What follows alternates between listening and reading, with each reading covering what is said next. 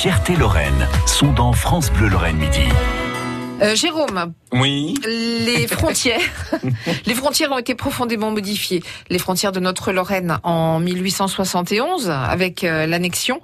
Comment, après 1871, comment ces frontières ont-elles été matérialisées? Est-ce qu'on avait besoin, par exemple, de montrer des papiers Ah oui. pour passer de Nancy à Metz, par exemple? Ah oui, oui, ça paraît surréaliste, mais euh, bah, d'ailleurs, souvenez-vous, il n'y a pas si longtemps quand vous alliez au Luxembourg, il fallait quand même. euh, Il y a quelques années quand même. Ça Ouais, commence ouais. à faire un bail. Mais Ouais. oui, vous savez, je veux pas faire de, comment je veux dire, de politique, mais euh, euh, moi, ce qui me frappe quand je retourne en Bretagne, c'est cette méconnaissance profonde, et c'est normal, des, des gens de l'Ouest de notre situation à l'Est. C'est-à-dire que, pour, par exemple, pour certains d'entre eux, si on fermait les frontières, ça serait pas...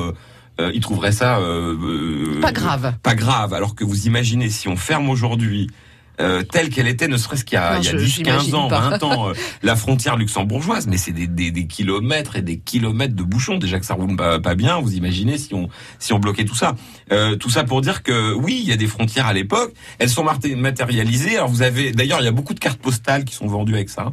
Parce qu'on entretient hein, le, le, le mythe, euh, enfin le mythe, l'histoire des provinces perdues. Euh, tout le monde euh, connaît euh, cette histoire. On, on offre euh, des, quand on vient à Nancy, on, on achète parfois des cartes postales avec une une Lorraine qui pleure. euh, Oui, ça, euh, vous voyez, on a tous vu ça. Il y a une très jolie statue, moi qui m'émeut à chaque fois euh, euh, sur la hum, sur la place euh, euh, où il y a où il y a la Fnac, tout ça là, euh, la place Maginot. La place voilà. Maginot, ouais. Euh, Il y a une statue de la Lorraine qui pleure dans les bras de l'Alsace. Vous voyez. Ah ouais. C'est vraiment, euh, c'est vraiment à l'époque, on est vraiment Il y a eu malheureux. beaucoup hein. d'images, oui, oui. Ouais, et donc, bah oui, alors quand vous allez à Metz, bah vous passez, euh, euh, comment dirais-je, du côté de euh, la frontière après Pont-à-Mousson, vous avez des poteaux.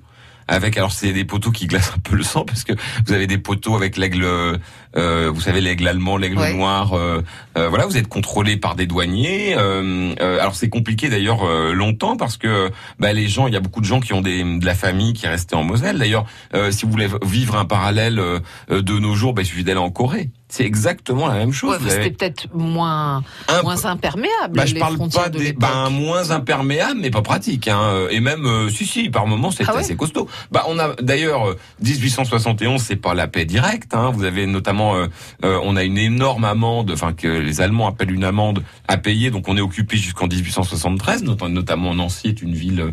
Euh, on fait tirer des coups de canon pour l'anniversaire de l'empereur, hein, quand Ouais. même.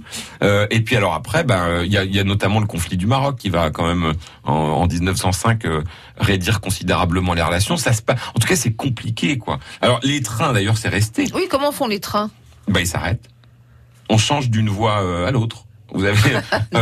ah bah si. Euh, vous avez d'ailleurs, je crois que c'est resté. Hein, euh, vous vous m'appellerez euh, si je me trompe, euh, ami Mosellan, mais euh, le- les trains circulent pas dans le même dans le, sur la même voie en, en Moselle que dans le reste de, de, de, de la Ah bon France. Alors vous avez des gares qui deviennent très importantes, notamment euh, en France, vous avez la gare de Pagny qui Ouais. devient une gare, bah, c'est une sorte de fin. C'est-à-dire que vous avez, euh, il y a des endroits, je sais plus où c'est, du côté de la Meurthe-et-Moselle, il y a deux gares.